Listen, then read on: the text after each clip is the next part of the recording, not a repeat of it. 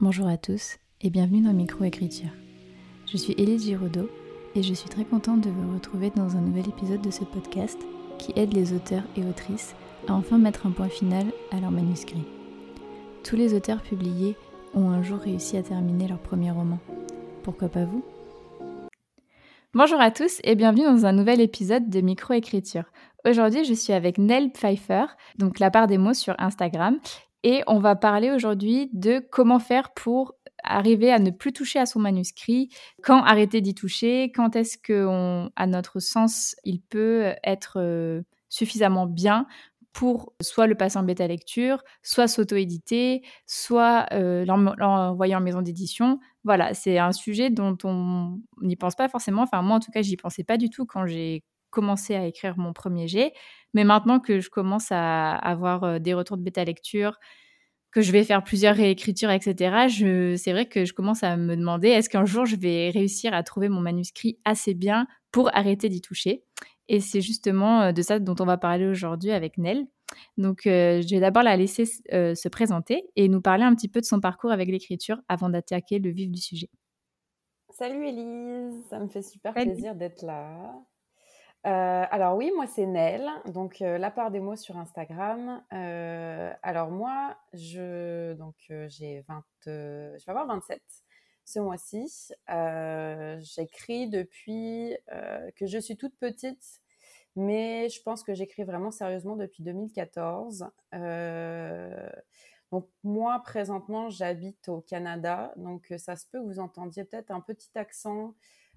Euh, un petit mélange entre un petit accent québécois et un, accent français.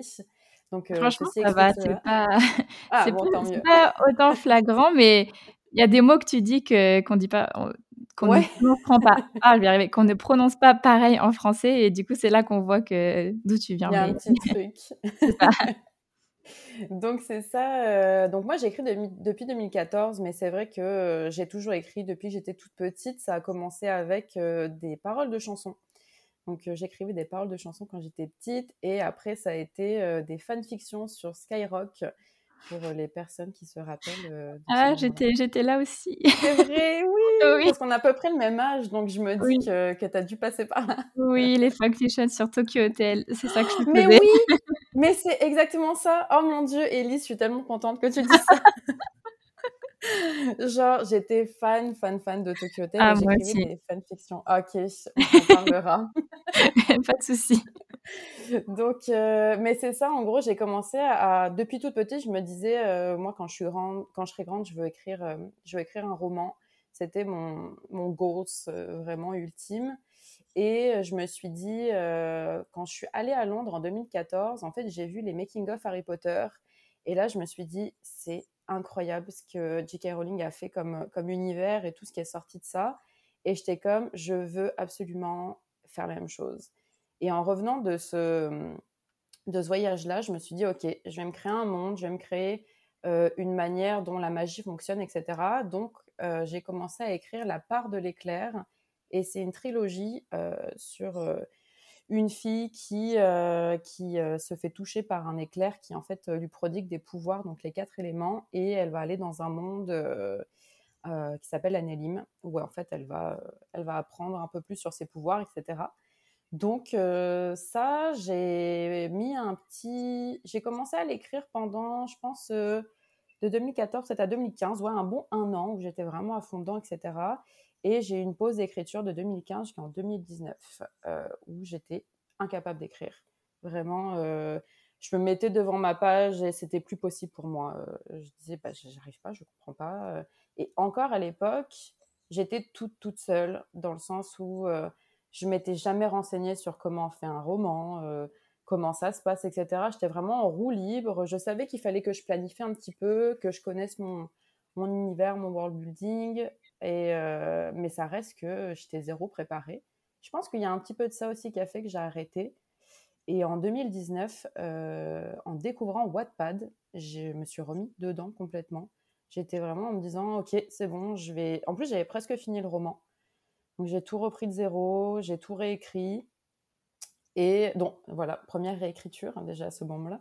Donc j'ai tout réécrit et, euh, et je pense que j'ai travaillé dessus pendant un an. déjà à cette époque, je savais qu'il fallait des bêta lecteurs, mais encore une fois, j'étais encore un peu toute seule, j'en avais parlé à personne.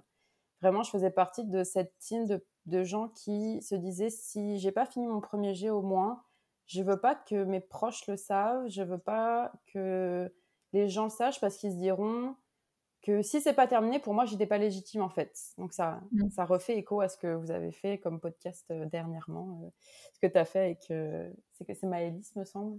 Manon, ouais. Manon, c'est ça. Mmh. Puis non, c'est ça, ça fait un peu écho à ça en se disant si j'avais pas fini mon premier jet, j'étais pas, j'étais pas légitime de demander des bêta lecteurs ou demander des avis et tout. Donc j'ai demandé, là j'ai fait un post sur Instagram en disant bon c'est bon, j'ai terminé mon roman. Là j'étais un peu plus légitime. J'ai eu des retours de bêta. Ensuite, j'ai re-réécrit encore une fois. Et quand il y a eu la Covid, en fait, j'ai commencé, donc euh, je pense que j'ai fini à peu près ce moment-là. Euh, et j'ai commencé à envoyer aux maisons d'édition. Pendant deux ans, j'ai soit eu des réponses négatives, soit euh, pas de réponse du tout. Donc là, on se pose des questions. J'ai peut-être eu des petites chances de passer dans des communautés de lecture, mais j'avais pas eu ça s'est finalement soldé par des échecs. Et euh, mais d'un côté, je sais pas, comme je me disais, c'est mon premier livre, ça me touchait pas tant.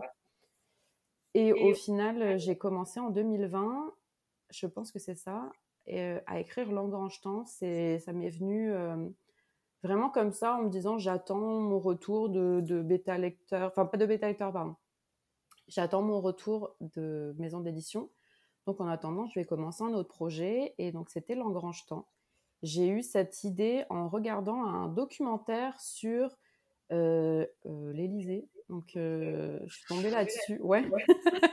je m'attendais pas à ça, mais ok. en fait, c'est un documentaire sur l'Élysée qui, je pense, qu'il passait sur, je sais pas, 7 à 8 ou TF1, je sais plus. Et ça commence par, il y a l'horlogère, je vais y arriver, on recommence il y a l'horlogère de l'Élysée qui, euh, qui arrive et qui explique que euh, chaque matin, elle revient et elle remonte les horloges de tout l'Élysée. C'est des grosses horloges super belles. Là, je me suis dit, oh, mais ça serait incroyable de faire quelque chose sur une horlogère d'un palais, etc., qui remonte des horloges vivantes. Et en fait, c'est parti de là. Et c'était mhm. tellement un projet qui m'est sorti comme ça tout seul que j'ai fait zéro planification. J'ai commencé l'année dernière, non, 2020, on a dit. J'ai commencé en 2020 et en fait, j'ai écrit vraiment. Euh, euh, j'ai vomi mon premier jet littéralement. Euh, et, et, au final, je l'ai quand même assez vite écrit.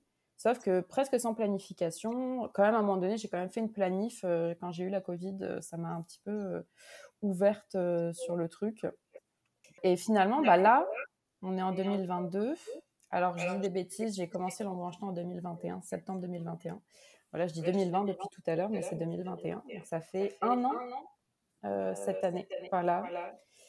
Et là, j'ai terminé euh, ma première, euh, ma, dernière réécriture. On s'entend que j'en ai fait trois ou quatre. Donc, donc voilà, c'est pas mal le parcours, parcours d'écriture. Ok, bah, franchement, je suis très admirative de déjà que tu aies réussi à écrire deux manuscrits, déjà que un, c'est un truc de fou. Deux, encore plus, que tu as déjà fait euh, plein de réécritures. Donc, euh, c'est. Je suis, pas mal, euh, je suis pas mal rodée en réécriture. Là, ah je vois ça. Ah, Surtout que là, je refais la réécriture de, de la part de l'éclair, justement, parce que j'ai eu, j'ai eu des, j'ai pas eu de retour. Donc là, je me suis dit, OK, je vais reprendre tout de, de zéro aussi. Donc, yes.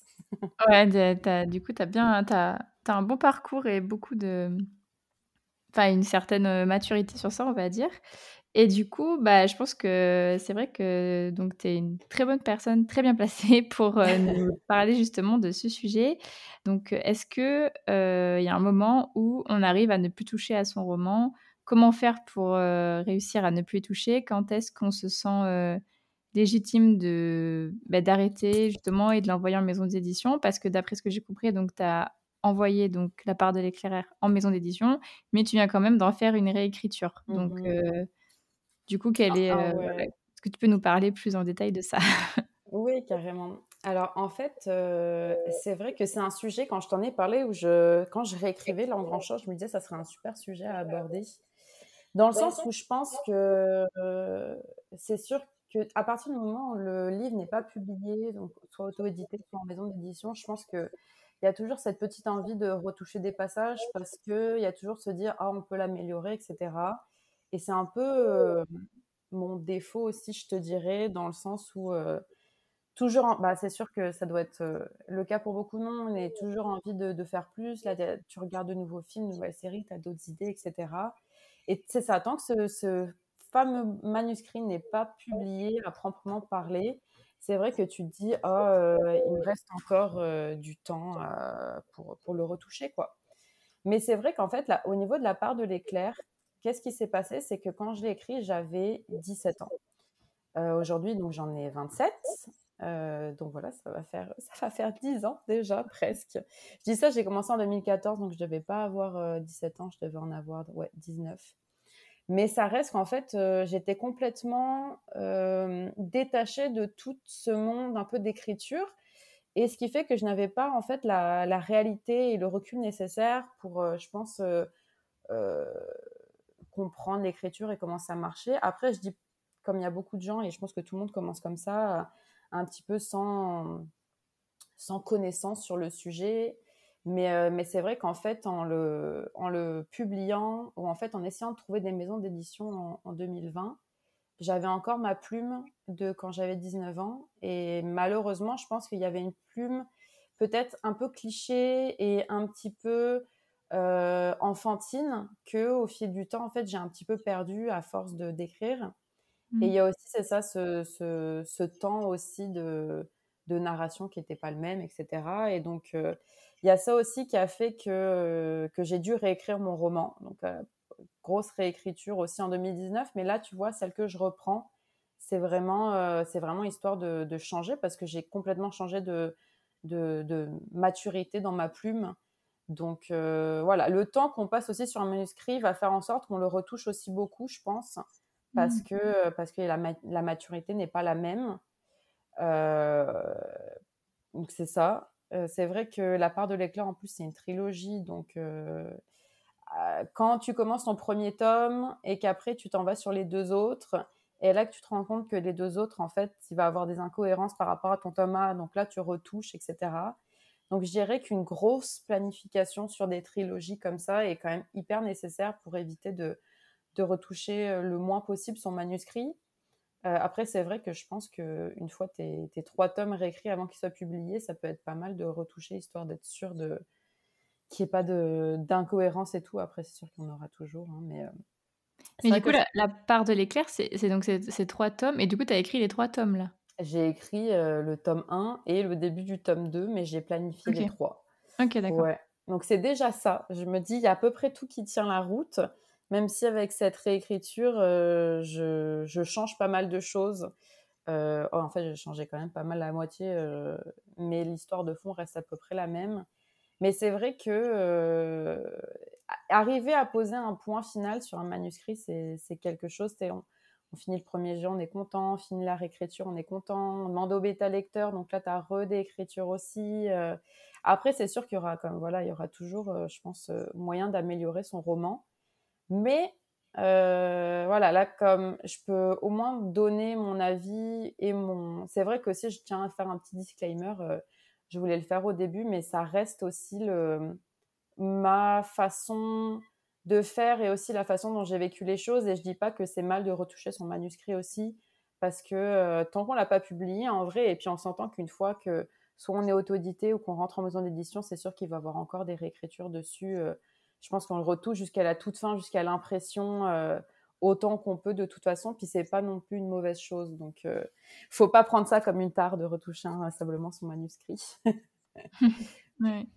Mais euh, oui, vas-y, je veux pas te. Non, je disais, je disais, je comprends, oui, oui. Je...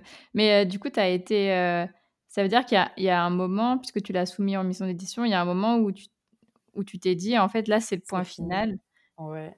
Et en fait, bah finalement, des comme ta plume a évolué, c'est ça qui t'a fait que tu l'as encore retouché du coup. Et du coup, est-ce que tu regrettes pas de l'avoir envoyé, en maison d'édition avant de faire euh, cette nouvelle réécriture? En fait, euh, je pense que ça m'a aidé à grandir le fait d'envoyer en maison d'édition quand même. En fait, ce qui s'est passé, c'est qu'à l'époque où j'ai fini en 2020 le manuscrit, j'étais enfin, j'étais quand même contente du résultat. J'avais eu des retours de plusieurs bêta lecteurs, j'avais eu une bonne, euh, une bonne correction d'une amie qui est super bonne en orthographe, etc. Euh, donc, ça reste qu'au moment où j'ai envoyé au bêta lecteur, pour moi, c'était euh, à peu près final. Euh, c'est sûr que comme là, tu vois, tu es, dedans aussi, mais les retours des bêta lecteurs, des fois, ça peut faire un petit peu mal dans le sens où certains trucs dont tu étais sûr et finalement, tu es plus sûr. Donc, ça, il faut que tu le changes. C'est vrai. ouais. Hein.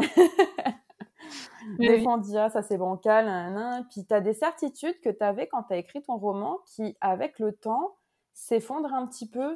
Mm. Euh, et c'est vrai que quand j'ai commencé à envoyer aux maisons d'édition, pour moi, il était, euh, il était final dans le sens où j'étais fière de mon manuscrit, je le relisais, je me disais, c'est super bien, et c'est au moment où tu te dis, je peux pas faire mieux ou mmh. au moins au point où j'en suis personnellement dans ma vie et euh, dans mon expérience, je ne peux pas faire mieux. Donc, euh, je vais l'envoyer aux maisons. Et c'est ce que j'ai fait. J'ai fait quand même une, grosse, une grosse, grosse lave d'envoi. Euh, j'ai envoyé une vingtaine de, maisons. J'ai même eu, à un moment donné, j'ai eu un retour de Michel Lafont qui m'avait en fait envoyé vers l'éditeur qui s'appelle Nouvelle Plume, qui en fait euh, te permet de mettre ton manuscrit sur euh, leur plateforme et as des, si tu es accepté, tu as des lectures en fait euh, de vraies personnes avec des vrais retours. Et tu as mmh une note et si ta note est supérieure à 8, l'éditeur regarde ton manuscrit pour voir si ou non il a envie de te publier. Et c'est vraiment spécialement pour les, pour les nouvelles plumes, etc., donc les nouveaux auteurs. Et j'étais, pour vrai, j'étais à 7.8 ou un truc comme ça. J'étais même pas à 8 et j'avais sur les trois personnes, il y avait deux qui avaient vraiment aimé et une troisième un peu moins. Et donc je me suis dit bon bah tant pis. Euh. Et en fait en passant sur l'engrange temps euh, comme euh, écriture, j'ai un peu délaissé la part de l'éclair en me disant bon on verra à un moment donné si je le retravaille ou pas parce que le fait d'avoir eu zéro réponse positive en fait ça m'a pas forcément découragée. Je me suis plus dit si c'est pas celui-ci, ça sera un autre. Et euh, mon meilleur ami aussi me disait pareil, il me disait, bah, tu sais, une trilogie, des fois, ça peut faire peur. Euh, si c'est pas ce manuscrit-là qui sera accepté en maison d'édition, ça sera un autre que tu écriras. Donc, euh, je suis passée sur l'engrange temps sans... je n'étais pas forcément déçue au final.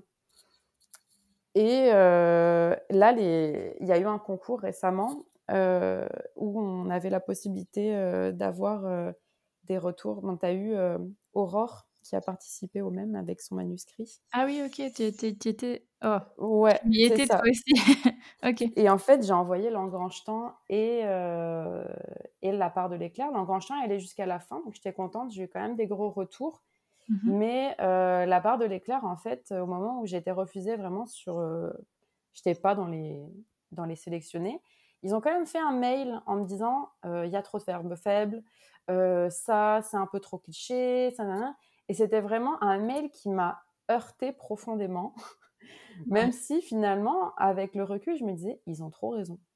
Parce qu'en fait, il s'agit de ma plume d'il y a quelques années et aujourd'hui, mmh. avec Instagram, avec euh, le fait que je sois plus mature, et en fait, j'ai réalisé, je peux tellement faire mieux et je peux tellement apporter cette trilogie autre, à un autre niveau que euh, qu'au final, euh, bah, je le retravaille aujourd'hui. Donc c'est vrai que oui, tu peux finir ton manuscrit à un moment donné et penser qu'il est final, mais avec le temps, s'il n'est pas encore publié, en fait, tu as une expérience qui s'ajoute, qui fait en sorte que tu peux l'amener à ce moment-là à un autre niveau, en fait. C'est vrai, oui, je comprends. Euh, je comprends. mais du coup, au final, euh, c'est à double tranchant aussi parce que là, par exemple, si je prends mon cas, donc là, j'ai, moi, je vais avoir 28 ans. Je me mmh dis, si je publie pas euh, Idélia, ce qui, on ne sait pas ce qui va se passer, mais si, si ça se publie pas et que je me, je reste pendant, bon, je pense pas que je resterai dix ans dessus, mais admettons que j'ai écrit d'autres projets entre temps comme toi et, et que bah, dans dix ans il est toujours pas publié, c'est sûr qu'à 38 ans, euh, peut-être que je me dirais que mon histoire, elle fait euh, bah, pas gamin parce que c'est pas une histoire du tout de gamin, mais tu vois, tu as dix ans mmh après. Euh, c'est comme toi quand tu regardes ton manuscrit, euh, peut-être que tu dis, euh, il y a des trucs là maintenant avec ma maturité, euh, je les écrirai pas comme ça, je les décrirai pas comme ça, je les ressentirai pas comme ça. Mmh Donc au final, est-ce que ouais, est-ce que final, enfin si voilà, si le manuscrit n'est pas publié, c'est possible de le retravailler toute sa vie en fait au final du coup? Ouais, c'est ça. en vrai, je pense que c'est c'est vrai que on arrêtera de toucher un manuscrit à, partir, un manuscrit à partir du moment où il sera publié Mais après, c'est ça, ça reste que comme tu dis, euh, avec le temps, on grandit, etc. Puis c'est clair qu'avec les expériences, on voit les choses différemment. J'ai même eu, euh, je pense que c'est cette semaine où j'ai réfléchi, je me suis dit, est-ce que, est-ce que je laisserai pas mon manuscrit de côté et j'en recommencerai pas un autre? Mais en fait, cette histoire, je l'ai tellement dans le sang, puis dans les mmh. veines et dans mon corps en entier que je me dis, je peux pas ne pas finir ce projet en fait. Et, euh, et après, je me dis, si c'est pas en maison, d'édition, ça sera soit en auto-édition au final, qui, euh, qui, est aussi une avenue avec les réseaux sociaux pour vrai qui, euh, qui est de plus en plus plaisante parce que mmh. autant toi, tu vois, tu as une belle communauté aussi qui commence à se créer. Puis, puis justement, avec les réseaux sociaux, TikTok, etc., il y a la possibilité aussi de faire vivre son manuscrit autrement et pas forcément le garder au fond de son tiroir non plus. Donc, euh. Ouais, mais justement, c'est une question que j'allais te poser. J'allais te dire, est-ce que euh, tu comptes euh, l'auto-éditer si jamais, bah, t'as jamais... Enfin, comment dire?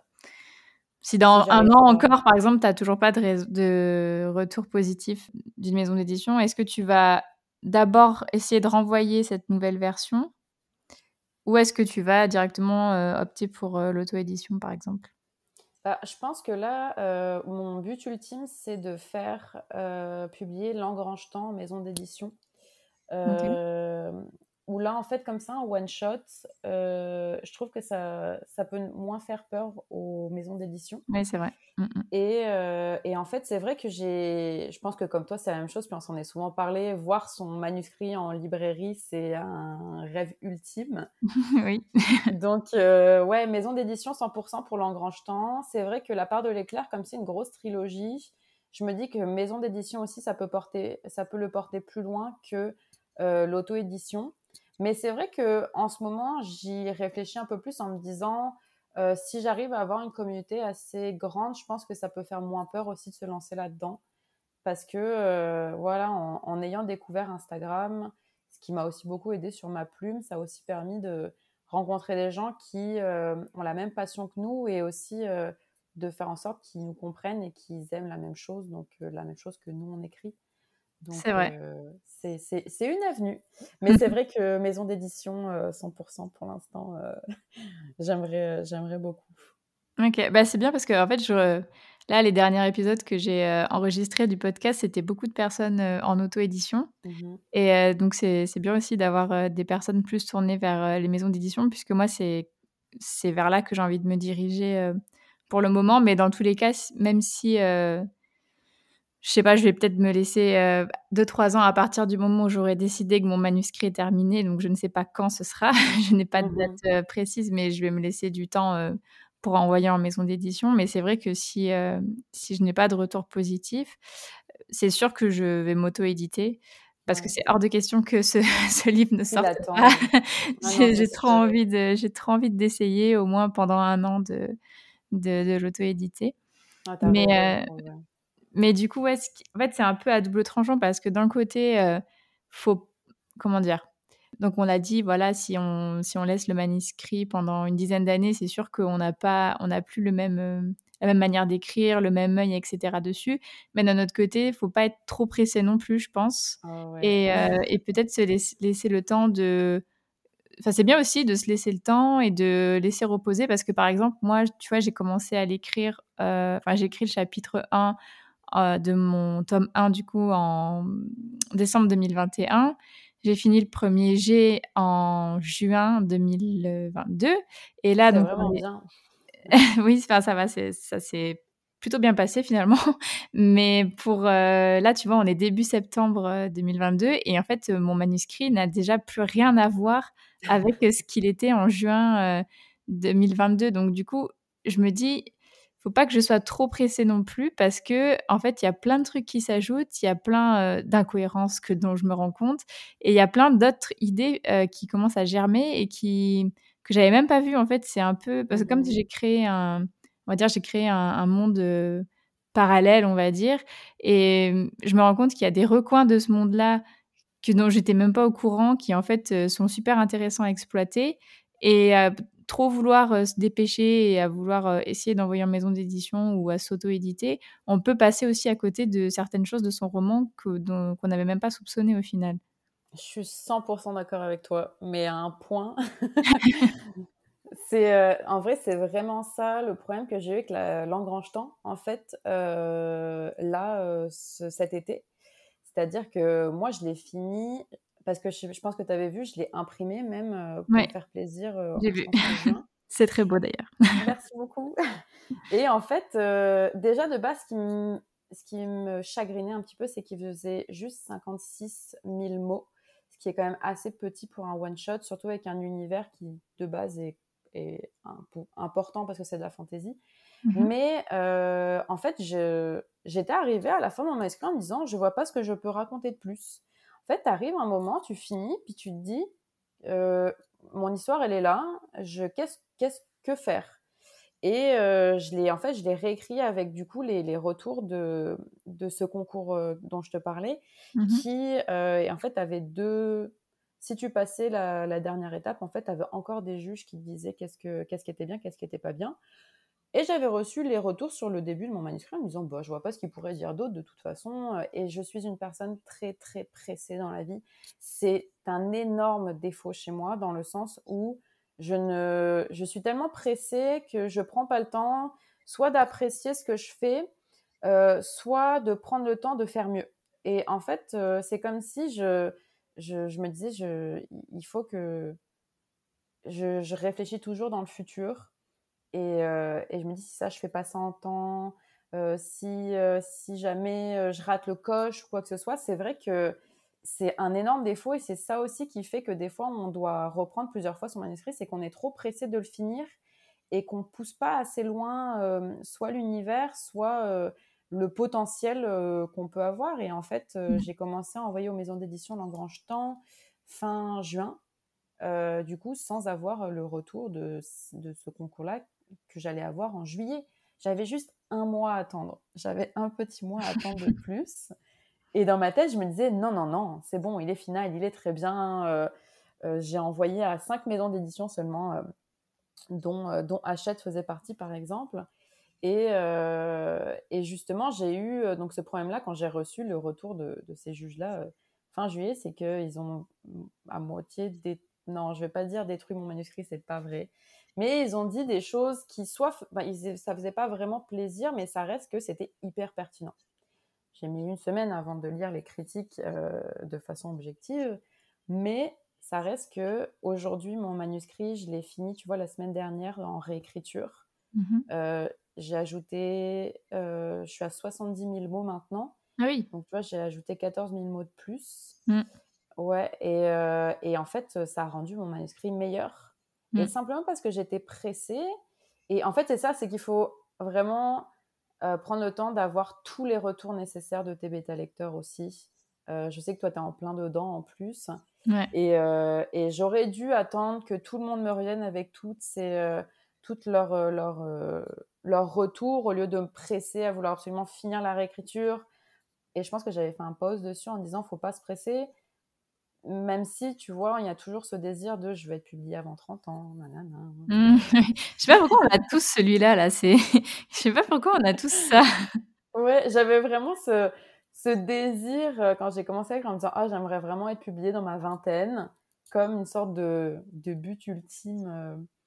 Mais, euh, et ce qui fait en fait que je dirais pas que j'ai bâclé l'écriture de Lagrange Temps, mais je pense que euh, ça a fait en sorte que je n'ai pas envoyé à ces cinq éditeurs-là qui sont mes préférés euh, la meilleure version que je pouvais offrir. Et mm. tu vois, c'est la semaine dernière, j'ai reçu un mail de Hachette comme quoi Lagrange Temps est passé en comité de lecture. Ouais, et, euh, et j'ai eu super peur de me dire, oh, ils ont la version 1, euh, c'est sûr ça va pas passer, mais si je leur envoie un mail en disant que j'ai une nouvelle version, ils vont peut-être penser que j'étais pas assez prête euh, pour envoyer ma version, nan, puis finalement ils ont accepté, ils ont accepté ma version 2 avec plaisir. mais c'est vrai qu'il y, y, a toujours ce, ce, petit tracas de se dire s'ils n'ont pas la bonne version, euh, ça ne marchera pas. On ne met pas toutes les chances de notre côté, mais euh, il faut aussi accepter des fois que ça soit pas parfait non plus, quoi. Mais c'est compliqué. Ouais, en fait, c'est compliqué. C'est un entre-deux compliqué à trouver, je pense. Finalement, ne pas, ne pas être trop pressé. Parce qu'en fait, ça, je pense que ça dépend des gens, parce que je pense qu'il y en a certains qui sont pas du tout euh, trop pressés. Mmh et euh, qui ont même peur en fait et qui donc du coup vont retarder l'échéance et d'autres qui sont euh, trop pressés alors qu'en fait on, peut tirer plus de son manuscrit donc c'est vrai que c'est un peu un équilibre à trouver. Moi je suis un peu plus comme je suis comme toi mais je pense un peu plus mesurée Mmh Mais je, je, suis plutôt dans la team des pressés aussi. euh, parce qu'en fait, je m'étais donné ouais, une, une, une, deadline en fait, où je voulais absolument pouvoir envoyer mon manuscrit à cette date-là, avant cette date-là. C'était laquelle, la deadline? C'était, ben, Je voulais envoyer avant juin 2023. Sachant tous les problèmes personnels que j'ai dans ma vie, etc., je m'étais dit que c'était un c'était assez loin pour euh, en, espérant, enfin, en espérant qu'il soit résolu et assez tôt pour bah, être voilà publié potentiellement avoir une réponse positive avant mes 30 ans. Mmh Mais euh, en fait, euh, du coup, bah, avec les retours des bêta lecteurs et notamment donc j'ai des, des, retours de bêta lecteurs sur la forme et j'ai des retours de bêta lecteurs sur le fond. Et par exemple, mon copain qui adore la pop culture et qui est un passionné des méchants, euh, qui a lu donc Ouais, ça franchement, ben, en fait, moi étant une personne gentille, j'ai vraiment beaucoup de mal à écrire un personnage méchant. Et, euh, vraiment, vraiment, vraiment beaucoup de mal à le construire, à ce qu'il ait une, ouais, une personnalité de méchant, quoi. C'est pas un mmh. méchant qui devient gentil, tu vois, vraiment un méchant. Et euh, du coup, j'ai construit mon personnage, qui c'était déjà un énorme challenge pour moi. Et, et en fait, euh, je, pensais qu'il était bien et je l'ai fait lire à, mon copain qui, donc lui, adore les, méchants, mais les vrais méchants. Il a vraiment, enfin, il n'a pas rigolé, mais il m'a dit qu'il me retrouvait vraiment. Enfin, il m'a dit vraiment, Elise, c'est toi qui as écrit ça, ça se voit parce qu'il sait que je suis, une grenouille, moi, tu vois. Genre, je suis, trop, je suis gentille, je suis incapable d'être méchante avec qui que ce soit. Et ça se ressent en fait dans le personnage. Et quand je vois les retours qu'il m'a fait sur ça, et je le remercierai jamais assez, je me suis dit, mais oui, mais en fait, euh, il y a une énorme réécriture à refaire, en plus de tous les autres retours que m'avaient fait euh, mes bêta lectrices, euh, plus ça, je me suis dit, non, mais en fait, juin 2023, ça va être impossible. Ah Vraiment, ça va être impossible, surtout que, ben, comme toi, c'est censé être une trilogie. Mmh je lui ai raconté aussi la suite des événements à lui et à ma mère. Ils m'ont fait aussi des retours sur ça. Donc, j'ai envie de revoir tout mon planning des tomes 2 et tome 3. Et ben, comme tu dis, c'est j'ai pas envie d'envoyer mon tome 1 euh, en voilà, et puis qu'il n'y ait pas euh, certains indices que finalement j'aurais pu ajouter ans pour le tome 2, voilà, qui vont servir pour le tome 2 et le tome 3. Enfin bon, bref, donc je me suis dit, vu tout ça, finalement, je me demande même si j'ai pas envie d'avoir écrit mes trois tomes, tu vois, avant de soumettre le premier en maison d'édition. En ce moment, j'en suis là. Donc, je me dis qu'en fait, peut-être sera plus 2024 euh, ou 2025.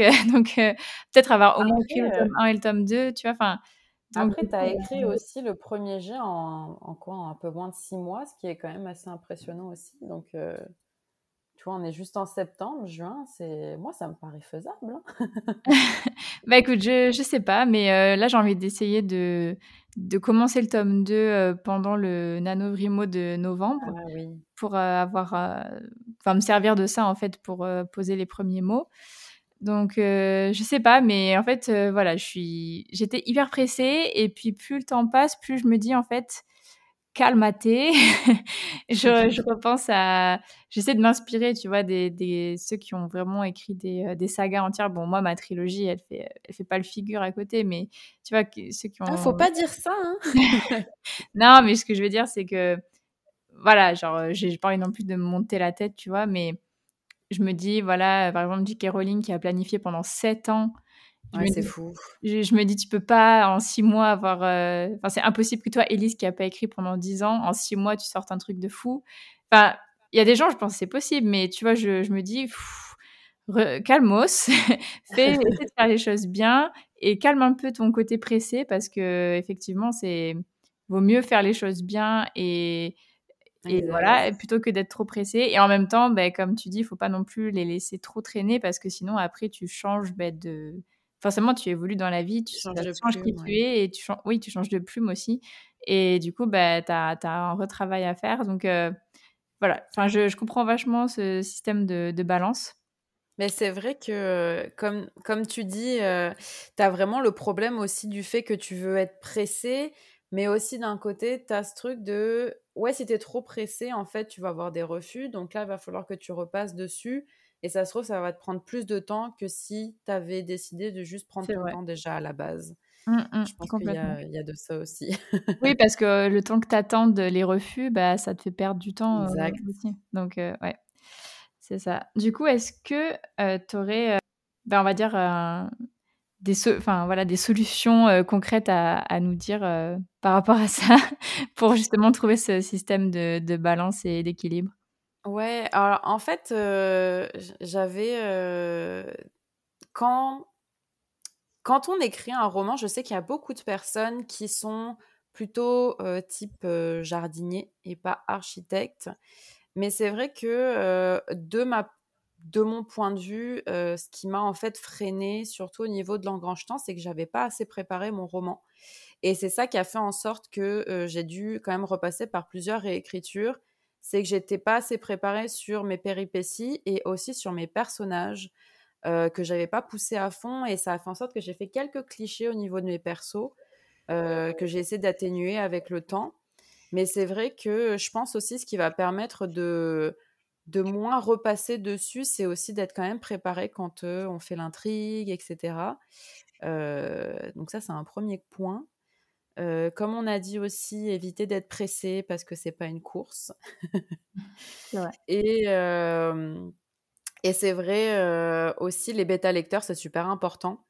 donc ça, à partir du moment où on fait la, la, réécriture, en fait, quand on fait notre premier jet et qu'on passe sur une réécriture, et aussi la, du coup les, les, les bêta lecteurs, c'est aussi leur faire confiance en fait parce que et aussi bien les choisir. Je pense que c'est toi qui en avais parlé aussi, mais aussi bien choisir ces bêta lecteurs, mmh, mmh. histoire de ça soit aussi bien dans la branche parce que si on choisit des personnes qui n'ont euh, pas l'habitude de lire de la, de fantaisie jeunesse ou euh, de la fantaisie tout court, en fait, des fois, des fois, ils peuvent revenir sur des points où tu te dis non, ça, ça fait du sens en fait que qu'on le dise comme ça ou qu'on l'écrive qu'on l'écrive comme ça.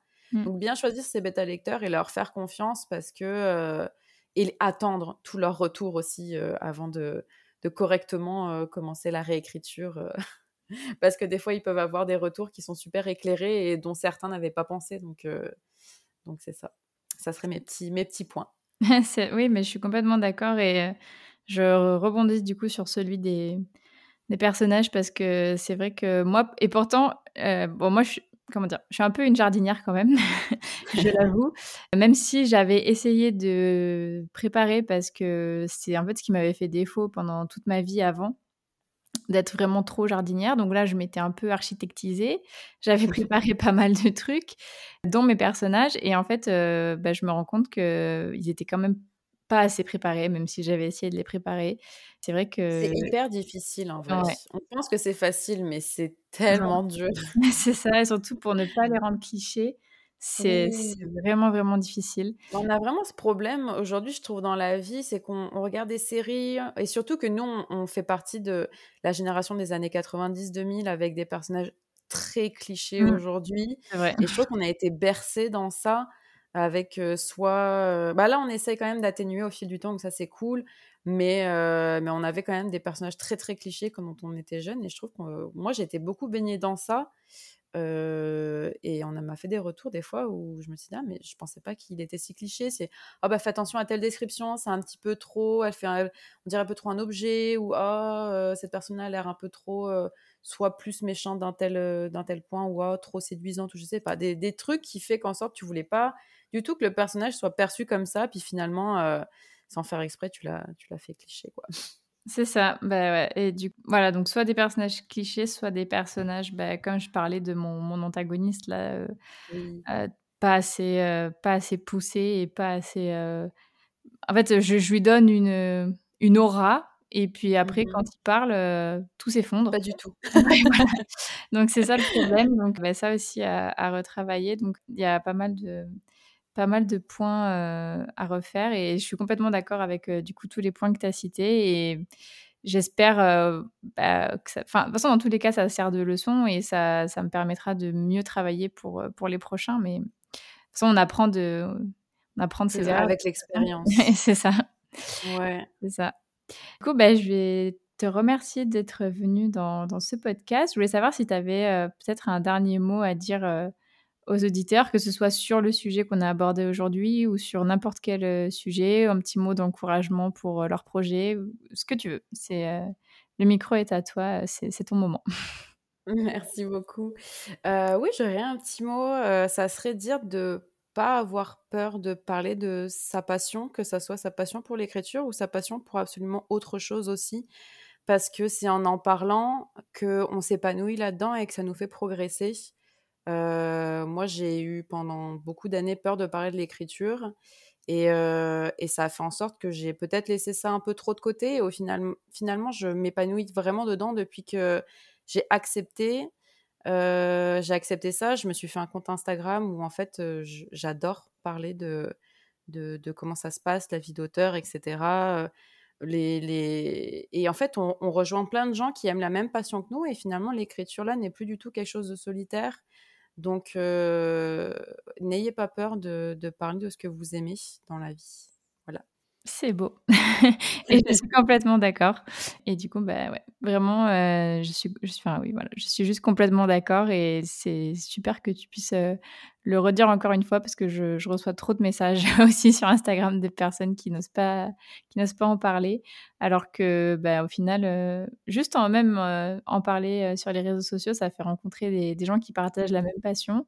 Et moi, je suis trop contente parce que j'étais la seule petite écrivaine en herbe de, ben, je pense depuis toujours en fait.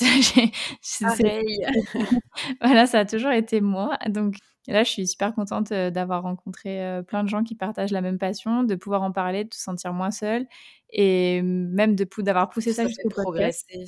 Ah oui, complètement, complètement. C'est un truc de fou. Je, je valide ton, ton, mot de la fin. Je te remercie beaucoup d'être venue dans le podcast encore une fois. Merci beaucoup, Elise. Ça m'a fait trop plaisir. Ben, le plaisir est partagé. Et je vais dire à nos auditeurs une, vous souhaiter une très bonne journée ou une très bonne soirée, suivant quand est-ce que vous écoutez le podcast. Merci beaucoup à tous pour votre écoute. N'hésitez pas à noter le podcast sur la plateforme sur laquelle vous l'écoutez et à y laisser un commentaire si vous le pouvez. Cela m'aide énormément au référencement et à faire connaître le podcast.